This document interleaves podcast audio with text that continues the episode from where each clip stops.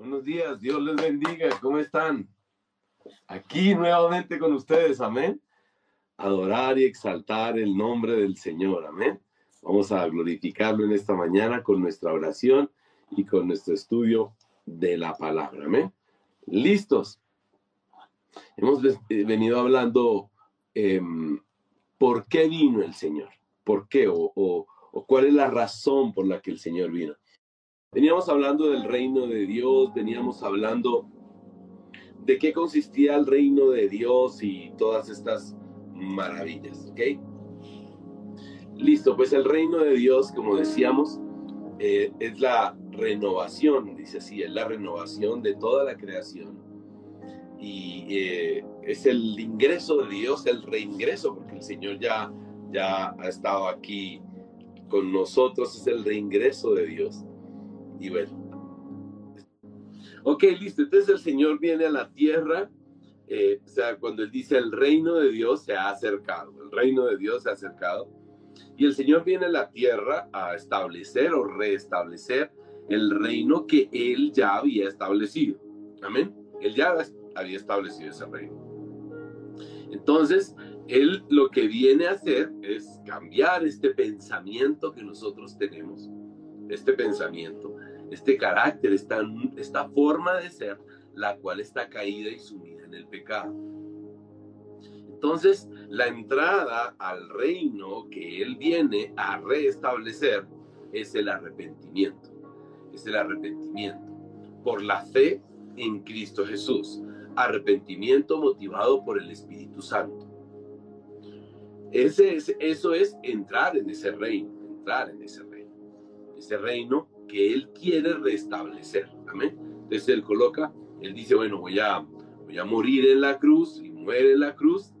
El Señor muere en la cruz, perdonando los pecados de todos nosotros, perdonando todos nuestros pecados. Amén. Al perdonar nuestros pecados, nos da la opción y la oportunidad de poder entrar en el reino de los cielos. Amén. En el reino de los cielos. Eso es, esto, es lo, esto, es lo, esto es lo hermoso, esto es lo precioso, esto es lo precioso. Amén tú y yo ya podemos ser parte del reino de los cielos, pero por el arrepentimiento. Vivir en el reino de los cielos, entonces, en ese reino restablecido por Dios, significa que tú alcanzas y yo alcanzo la, alcanzamos la gracia de Dios, el favor de Dios. El favor de Dios que nos permite disfrutar de ese nuevo reino. Eso se le llama la gracia de Dios. Y los que pueden entrar a ese nuevo, a ese reino o a ese a ese restablecimiento de ese reino, pues experimentan algo que se llama maravillosamente la libertad. La libertad porque ya no son esclavos del pecado. Entonces es un privilegio para ti y para mí ser parte del reino que el Señor está restableciendo. El reino de los cielos, el reino de los cielos. Un reino maravilloso en el cual pues hay libertad, según hablamos. Ahora, los que entran al reino de los cielos alcanzan paz, alcanzan la paz del Señor. ¿Por qué? Porque sus pecados han sido perdonados. Todos sus pecados han sido perdonados. Ahora también, no solo los que alcanzan eh, la paz, porque es que lo que dividía, lo que separaba al hombre entre Dios y los hombres, que era el pecado, ha sido perdonado. Entonces alcanzó la paz alcanzó la paz. Amén. Alcanzó la paz. Ahora, pero esto no lo ganó la persona, no lo ganaste tú, no lo gané yo, sino lo ganó el Señor Jesús en la cruz del Calvario. En la cruz del Calvario. Eh, listo. En la cruz del Calvario. Entonces, ¿no lo ganamos? No. Dios no lo dio. Dios no lo dio. Dios permitió que tú y yo lo alcanzáramos por pura misericordia, por pura misericordia, no porque lo mereciéramos, sino por pura misericordia. Amén. Ok, listo. Después de eso, entonces, eh, el reino de Dios es ganado a través de la gloria de Dios, de la fuerza, del poder de Dios fue el que ganó. Entonces, viene Él y nos libera y nos libera. Vea, mire todo lo que pasó. Lo primero, La gracia nos alcanzó, la libertad nos alcanzó, la justicia, la paz que viene por causa de esa liberación del Señor. Viene y Él te libera de esa esclavitud. Se espera que el cristiano sea una persona que esté en libertad. Se espera que el cristiano sea una persona que goce de la libertad de Dios, del favor de Dios. Amén. Del, de la misericordia de Dios. Ahora, el cristiano admite, la persona admite su debilidad, la persona admite la necesidad que tiene. O sea, esa persona se siente esclavo, se siente mal y necesita y admite que pues necesita una liberación, necesita ser libre y que necesita que Dios lo libere. Amén. Si esa persona va delante del Señor y le dice, Señor, libérame, por favor, necesito que me liberes, necesito que me liberes. Amén. Esto es lo precioso. Así es que cuando el Señor dice, venga, yo vengo a restablecer el reino, es una condición en que tú y yo aceptamos que estamos bajo esclavitud y estamos bajo un reino que no es el reino de los cielos.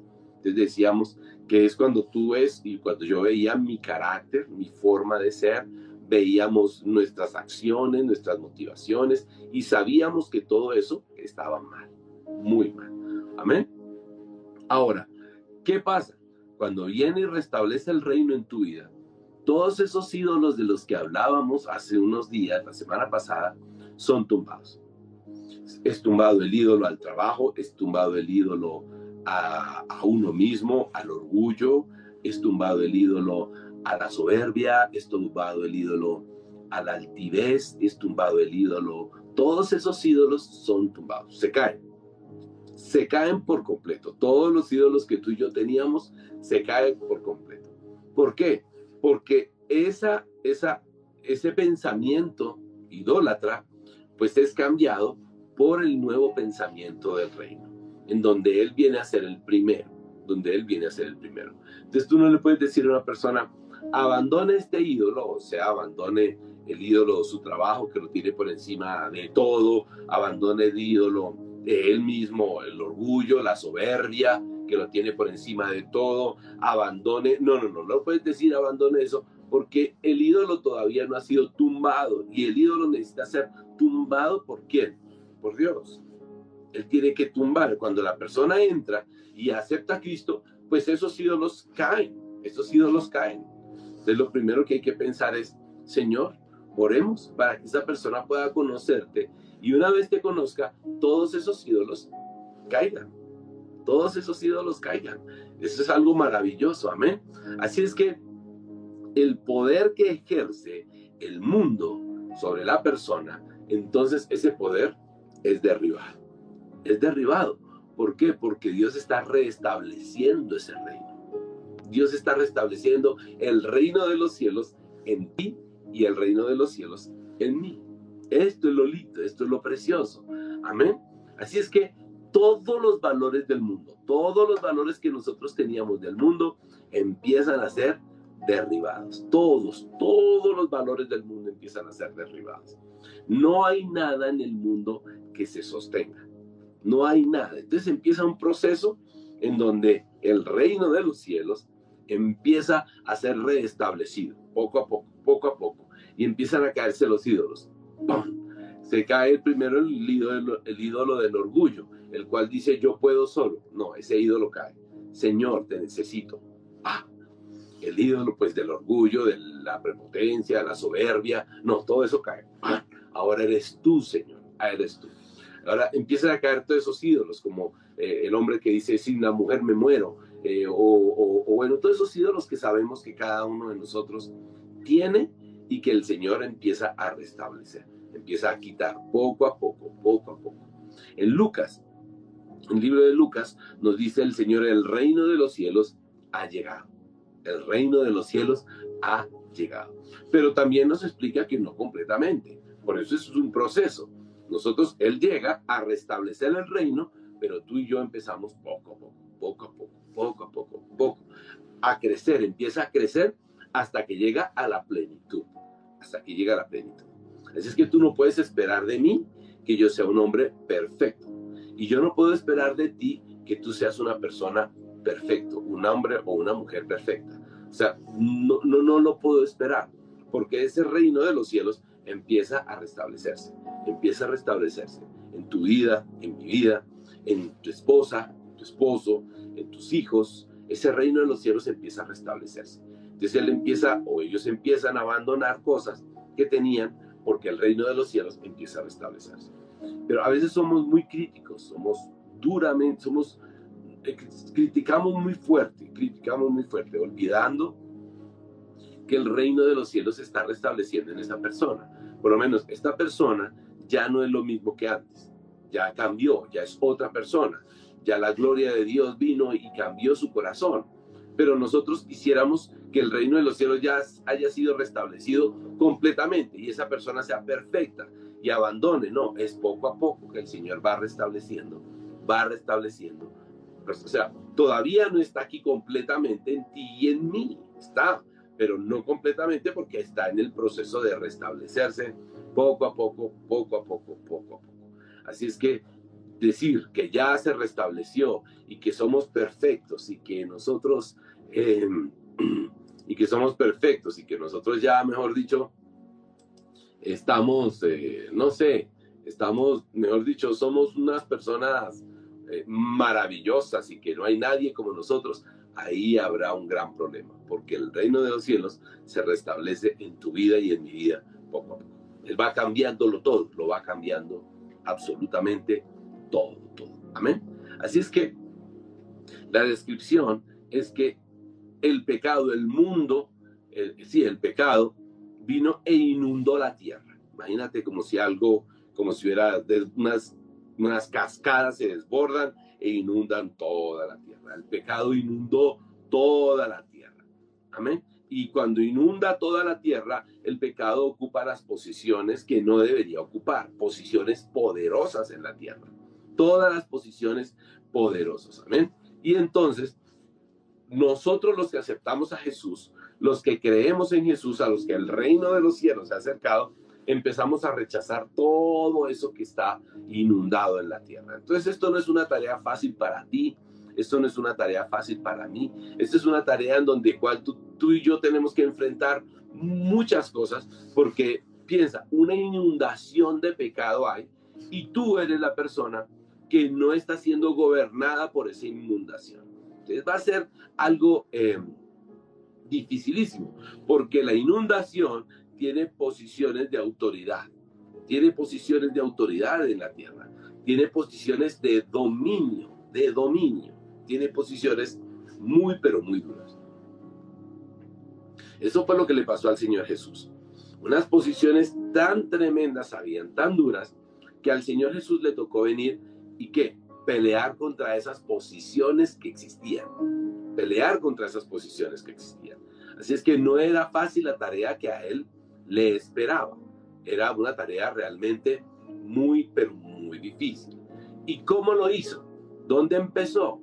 Pues el Señor empezó esa misión, esa misión que él, él, quiso, él quiso empezar, o sea, bueno, empezar, la empieza con los sectores más necesitados, con los, sectores más necesitados, con esos sectores que necesitaban que algo maravilloso y grande sucediera en sus vidas. Entonces, ¿con quiénes? Con los pobres, con los enfermos, con los endemoniados, con todas esas personas que de alguna manera necesitaban algo diferente, algo mayor, algo que tú dijeras, necesito una participación mucho más grande, mucho más poderosa en mi vida. Entonces, fíjate que el Señor eh, pretende el reino de los cielos no de una manera fácil, sino de una manera pero muy, pero muy difícil. Entonces el Señor viene a restablecer el reino con la gente despreciada, con la gente eh, de clase baja, pongámoslo así, porque no debería haber clases, sino con la gente despreciada, con las personas que tenían una posición en el mundo eh, judío en ese tiempo, pues menor. Entonces con los leprosos, con los poseídos por los demonios, por las mujeres que no eran judías, sino las mujeres gentiles. alcanza al, centurión romano, eh, aquel que estaba, cuando el Señor estaba crucificado, y el, y el centurión dice, de verdad, este era el Hijo de Dios. O sea, para enseñar que los últimos serían los primeros. Amén. Los últimos serían los primeros. Entonces eso generó un choque impresionante, un choque impresionante. ¿Cómo así que el reino de los cielos viene a restablecerse con las personas menos, eh, menos favorecidas. Debería restablecerse, según los judíos, debería restablecerse con las personas realmente más favorecidas. Pero él dice, vengo a restablecer el reino con los menos favorecidos. O sea, esto es algo impresionante, impresionante. Así es que él empieza a hacer la renovación del reino con los milagros, con los milagros. Con eso llama la atención, con obras y prodigios. Llama la atención con obras y prodigios. Así es que Él va directamente al pobre, al afligido, al oprimido, a todos los que creyeron en Él y les hace señales milagrosas, señales milagrosas. ¿Para qué? Para que pudieran, o sea, al ver las señales milagrosas, creyeran en Él. Así es que lo primero que entendemos es que el Evangelio del Reino empieza con las personas que están en una condición difícil, sea que están enfermos, sea que están sufriendo, sea, y si tú miras tu vida y si yo miro mi vida, el Evangelio llegó a nuestra vida cuando pasábamos por momentos muy, pero muy difíciles, muy difíciles. Entonces puedes entender el amor del Señor, puedes entender la, la misericordia de Dios. Entonces, cuando el Señor viene, se ejerce una redención. Esa persona que está pasando por un momento muy difícil es redimida, experimenta algo impresionante en su vida. Experimenta algo que se llama la paz. La paz. Ahora, la aflicción la pueden tener cualquier persona, ¿no? La aflicción la puede tener una persona con mucho dinero o una persona con poco dinero. O sea, es el Señor vino por los que estaban sufriendo y, sufre alguien con mucho dinero y sufre alguien con poco dinero, eso es de menos, sino el Señor viene a restablecer un reino porque el mundo está sufriendo, las personas están sufriendo, están pasando eh, por momentos muy y muy difíciles, muy difíciles. Entonces, hoy el mundo quiere decir, no, es que eh, el, villano de la historia es el, la fe, es Cristo. No, si tú te pones a mirar, el Señor vino fue a restablecer algo que se había perdido, un mundo que está inundado de pecado, de cosas horribles, y el Señor viene que en lugar de ese pecado venga la salvación, venga la paz, venga la misericordia. Entonces cuando decimos el reino de los cielos se ha acercado, es la mejor noticia que podemos dar. Es la que podemos dar. El reino de los cielos se ha acercado a tu vida. Esa es la mejor noticia que tú le puedes dar a una persona. ¿Por qué? Porque significa que el establecimiento de ese reino pecaminoso en tu vida y en mi vida va a ser quitado. Ya esa esclavitud va a ser echada afuera. Ya la, la idolatría será acabada. Eh, todas esas cosas horribles que gobernaban nuestras vidas serán echadas afuera. Entonces, ¿qué es lo mejor? ¿Qué es lo mejor que le puede suceder a una comunidad? Que el reino de los cielos se acerque. Es por eso que nosotros oramos constantemente, Señor, permite que las personas que conozcamos el reino de los cielos se acerque. Amén. Se acerque. Es por eso que la iglesia sale a evangelizar. O sea, sale la gente a predicar. La gente dice, por favor, que el reino de los cielos se acerque a las personas. Vamos, el reino de los cielos, porque vemos que es la sanidad a un mundo perdido, la sanidad a un mundo perdido. Ahora, ¿cuál es el error? Cuando desviamos el valor y el verdadero sentido del reino de los cielos y lo convertimos en alegría y paz mundana para poder hacer yo lo que quiero, en, en, en, bueno, todas esas cosas que hemos hablado constantemente. Entonces, lo primero es que el reino de los cielos se acerca para que nuestros pecados sean perdonados. Para que nuestros pecados sean perdonados. Para que alcancemos libertad. Para que alcancemos paz. Para que ese gobierno del diablo sobre nuestras vidas sea quitado y sea echado fuera. Entonces, esto es maravilloso, esto es precioso, esto tiene, esto es precioso. Entonces, por eso es que nosotros los cristianos hablamos constantemente acerca del Señor, porque el reino de los cielos se acercó a nuestras vidas y nosotros fuimos libres, libres de toda esa cosa tan horrible. Amén. Y ya ese gobierno ya no está sobre nosotros, porque poco a poco se ha ido rompiendo, se ha ido rompiendo. O sea, nosotros vamos poco a poco conquistando. Muchas áreas en nuestras vidas están siendo conquistadas. Tra, tra, tra. En otras palabras, el reino de los cielos significa que el pobre es rescatado de su pobreza espiritual, como lo decía eh, Giovanni, los necesitados espirituales. El pobre es rescatado de su pobreza espiritual. El pobre es rescatado de su, de su esclavitud, que es una pobreza espiritual. Y el pobre le es dado el amor, el pobre eh, le es dado, por ejemplo, el deseo de ayudar a otros, empieza algo maravilloso. El deseo de mi corazón, el deseo de tu corazón, es que el reino de los cielos se establezca en todas las personas que conocemos, en todas las personas que conocemos. Entonces, hoy le vamos a pedir al Señor que sea restablecido ese reino en las personas que conocemos, en las personas que amamos, que las personas que amamos puedan experimentar la libertad, puedan ser libres, libres completamente de esa presión del mundo, de ese gobierno del mundo y de esa, de, ese, de, ese, de esa aflicción, aflicción. Amén. Entonces, cuando pensamos en el Evangelio, en la palabra Evangelio, que son las buenas nuevas o las buenas noticias de salvación, las buenas nuevas, estamos diciendo, el Evangelio está acercando a las personas al reino. El Evangelio está acercando a las personas al reino. Entonces, lo mejor que puede pasar es que el Evangelio sea predicado. Es que el Evangelio sea predicado. Porque cuando el Evangelio es predicado, le estamos acercando el Evangelio al reino de los cielos a las personas. Amén.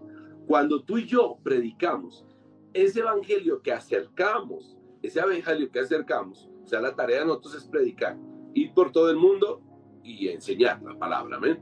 Ese, ese evangelio que nosotros predicamos, ahí hasta ahí llegamos nosotros, porque quien convence es el Espíritu Santo. Pero tu tarea y mi tarea es acercar, acercar el reino de los cielos a las personas. Es presentar el evangelio, es presentar las buenas noticias, es hablar acerca de Cristo. Es decir, que verdaderamente el rey ha regresado, el Señor ha regresado. Así es que nosotros decimos, venga, le presento el Evangelio, la buena nueva de salvación.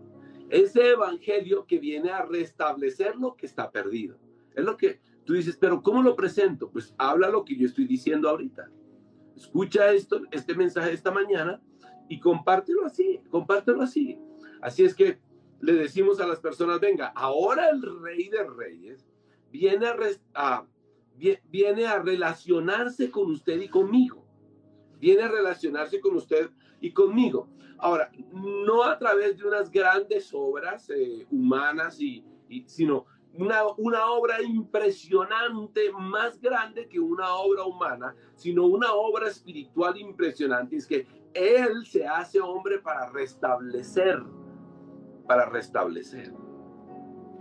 Y cuando Él viene a restablecer esa comunión, te da a ti la convicción y me da a mí la convicción de que la, la condición en que estamos viviendo es una condición de pecado y lo necesitamos. Y necesitamos ser libres de esa condición. Entonces, Él viene a restablecer o a quitar la condición pecaminosa que tú y yo tenemos. La mala condición que tú y yo tenemos. Amén.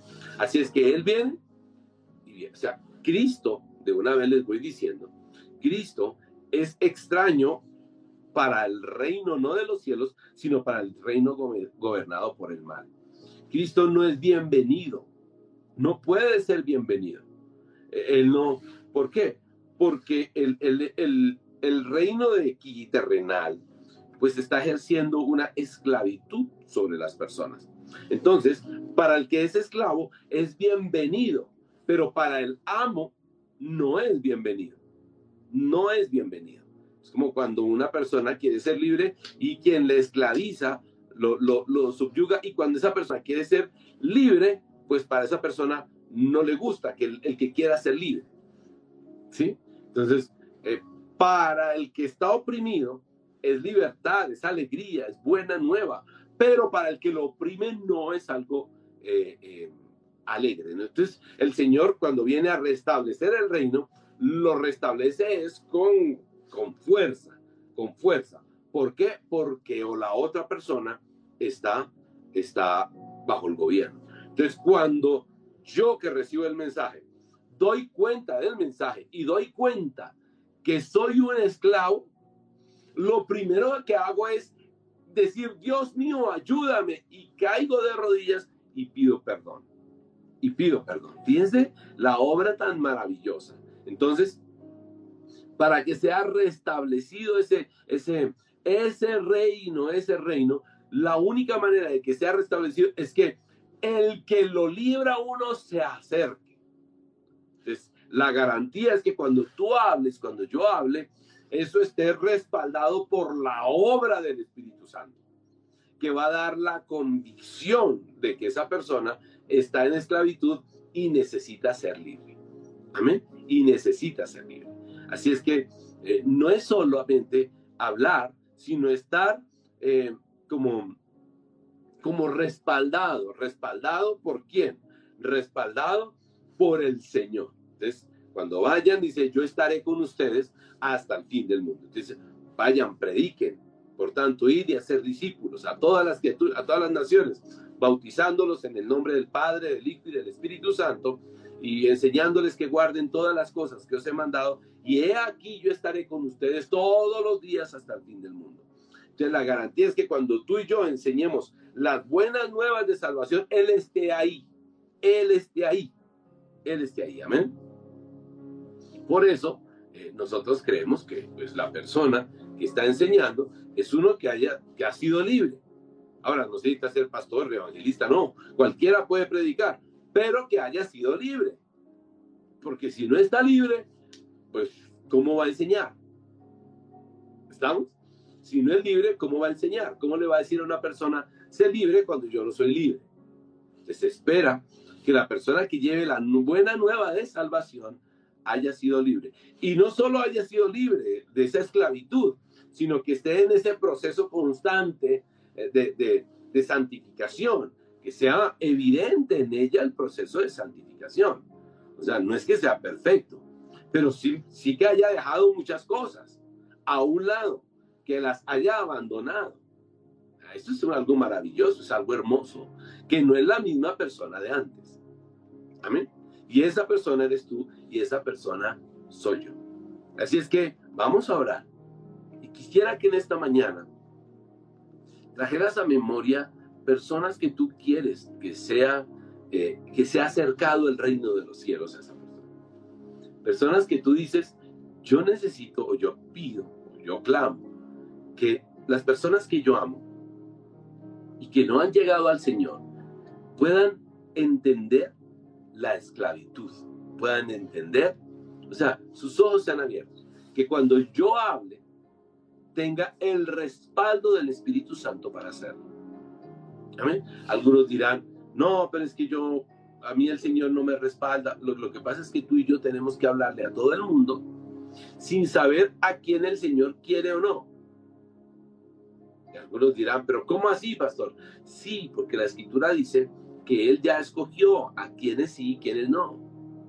Pero la tarea mía es hablar porque yo no sé a quién escogió. Yo tengo ni idea. Y quizás por estar pensando, este no, este sí, dejo de compartir la palabra del Señor.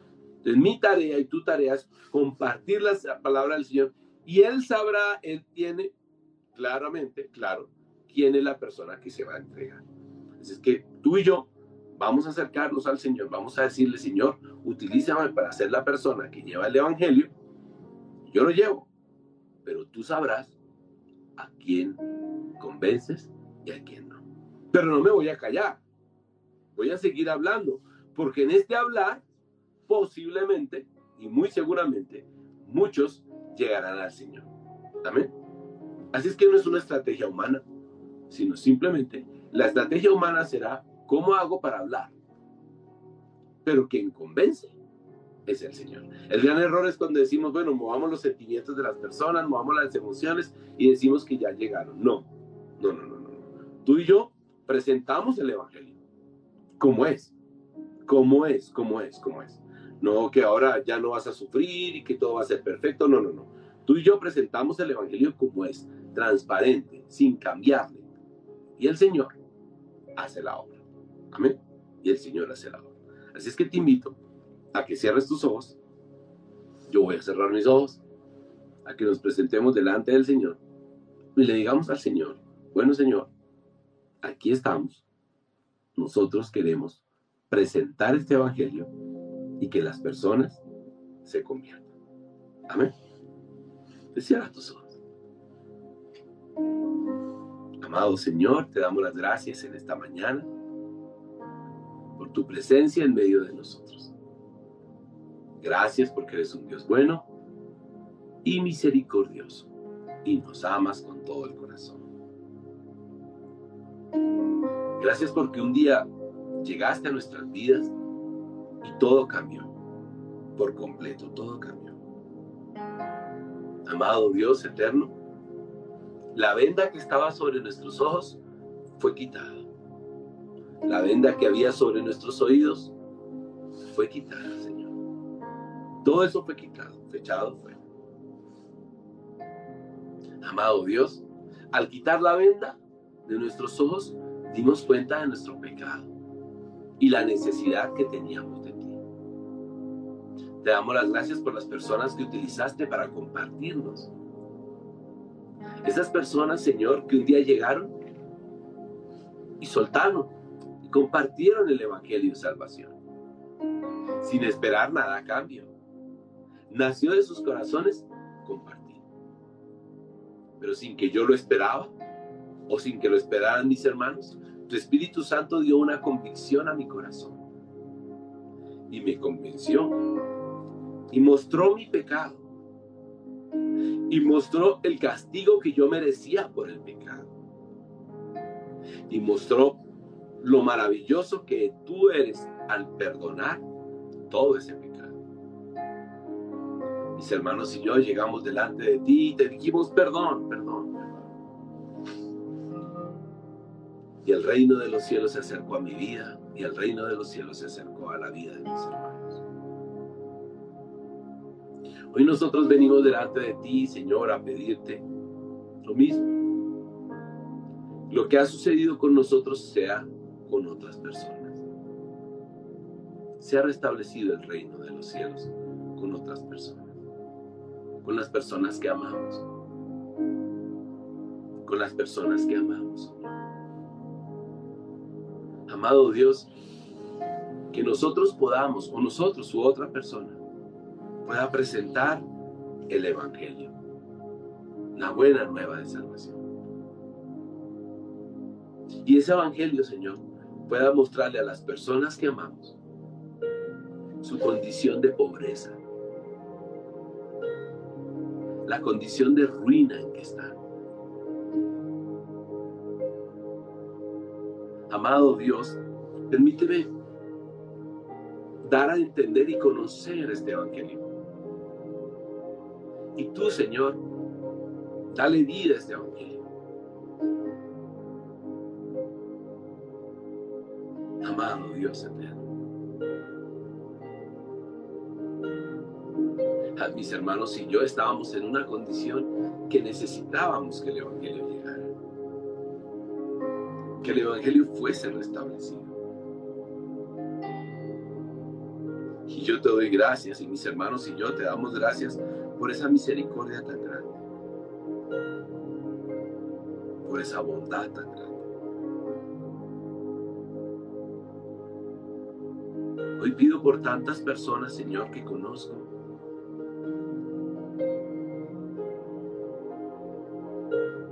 Y hoy te pido, Señor, que sea yo, o que seamos nosotros, u otra persona, pero que esta persona que conocemos pueda escuchar este Evangelio. No importa, Señor, quién le predique. No importa quién le enseñe. No importa, Señor. Lo único que pedimos, Padre Santo, es que pueda escuchar.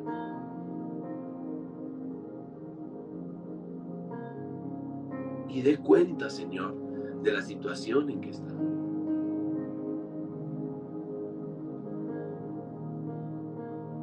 Sea que me utilices a mí o no, dame la oportunidad de hablar. Dame la oportunidad de enseñar.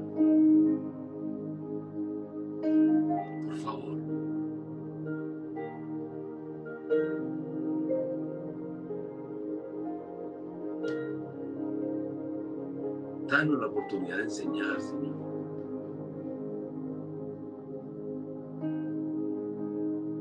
Demostrar tu gloria, Padre Santo.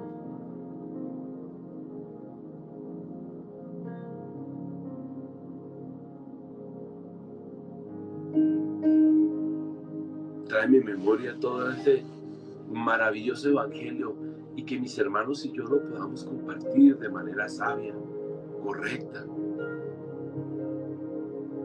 Y tú, Señor eterno, hacer esa obra maravillosa de convencimiento.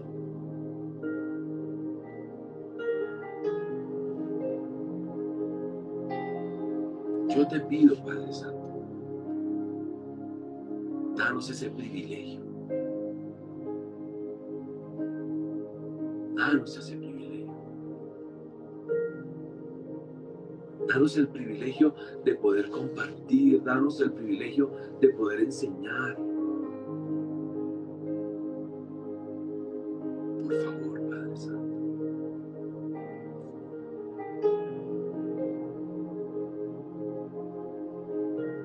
Y tú, Señor, te queremos pedir, respáldanos.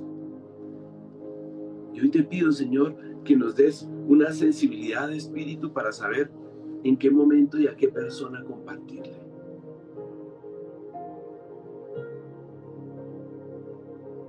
Quita toda vergüenza, todo temor. Quita todo, Señor, lo que nos impide compartir este mensaje de salvación.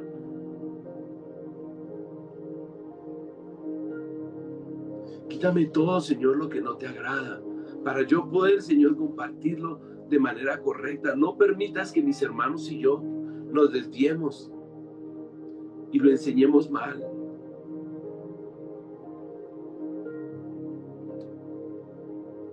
Permítenos ser fiel a lo que dicen las escrituras. Permítenos presentar un evangelio transparente, correcto, sano, santo. Que no busque absolutamente nada para nosotros. Que no tenga una condición.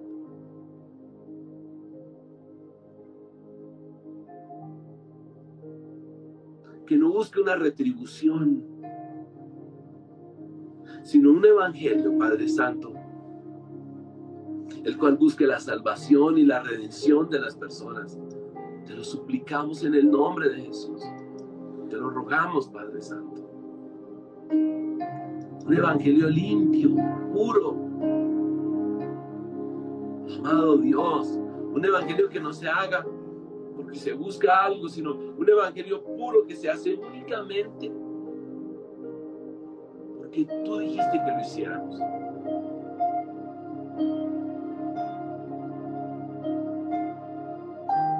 Amado Dios eterno. Ayúdanos, Rey eterno. Ayúdanos, Señor.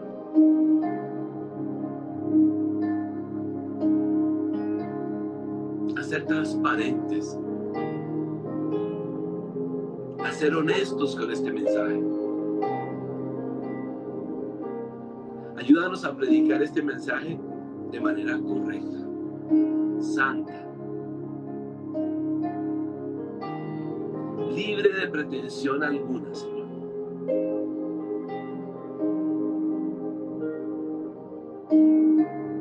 Te lo suplicamos en el nombre de Jesús. Y que este evangelio que se acerca a las personas pueda traer libertad. Pueda romper cadenas de esclavitud, Señor.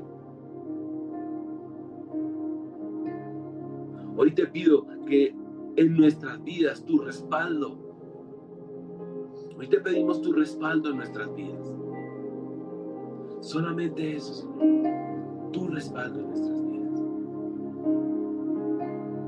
Respaldo en nuestras vidas. Hoy pido el respaldo del Señor en mi vida.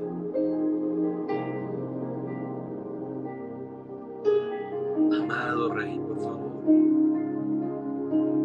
Y cada uno de mis hermanos, ahora que están compartiendo la palabra, Señor, sea el respaldo tuyo en cada uno de ellos. Y que todo lo que nosotros hagamos sea para tu gloria, para tu honra. No buscamos provecho personal, sino sea tu gloria y tu honra. Para ti la gloria y para ti la honra. Danos este privilegio grandioso, maravilloso de compartir una palabra santa, transparente, recta. Amado Dios, te lo suplicamos.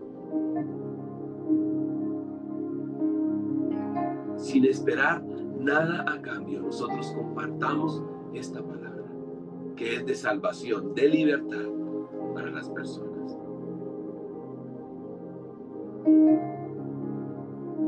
Hoy, Señor, te ruego que mis hermanos y yo tengamos la oportunidad de compartir esta palabra. Dale a mis hermanos y a mí la oportunidad de ser testigos, testimonio.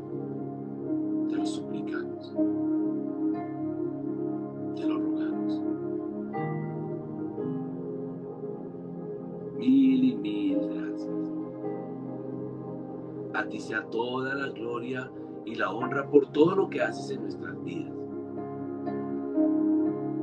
Mil y mil gracias. Porque eres un Dios bueno y misericordioso. Gracias. Gracias.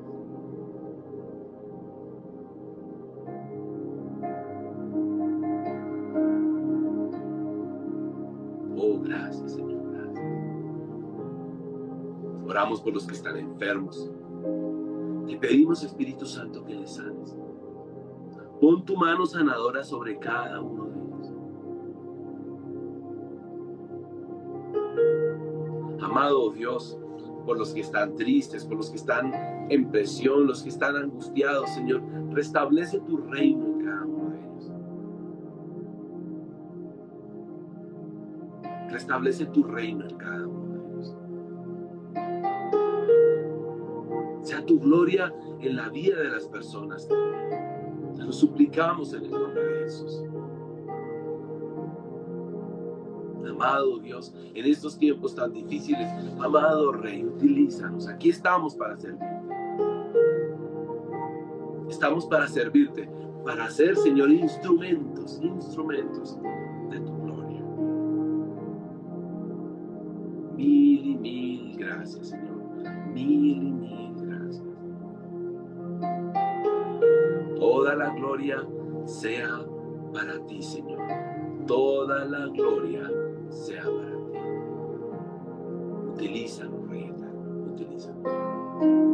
Bendecimos tu nombre, exaltamos tu santo nombre.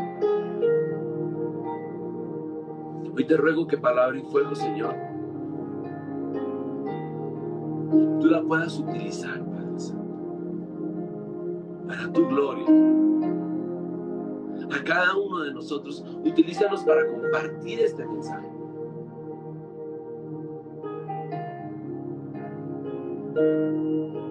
Y que el reino de los cielos se acerque a las personas.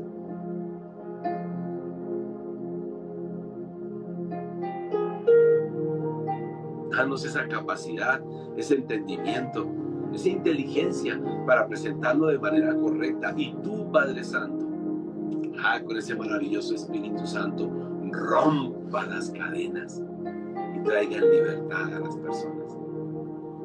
Mis hermanos y yo queremos ser el instrumento que tú utilices para bendición de otros. Yo quiero ser ese instrumento. Anhelo ser ese instrumento. Deseo ser ese instrumento. El deseo de mi corazón es que me utilices, que utilices a mis hermanos, tanto ellos como yo podamos ser ese instrumento. Mis hermanos y yo queremos ser instrumentos de tu gloria. Yo quiero ser instrumento de tu gloria. Danos el privilegio de poder servirte. Danos ese privilegio. Mil y mil gracias por todo lo que haces en nuestras vidas. Danos ese privilegio de servirte, Señor. Danos ese privilegio.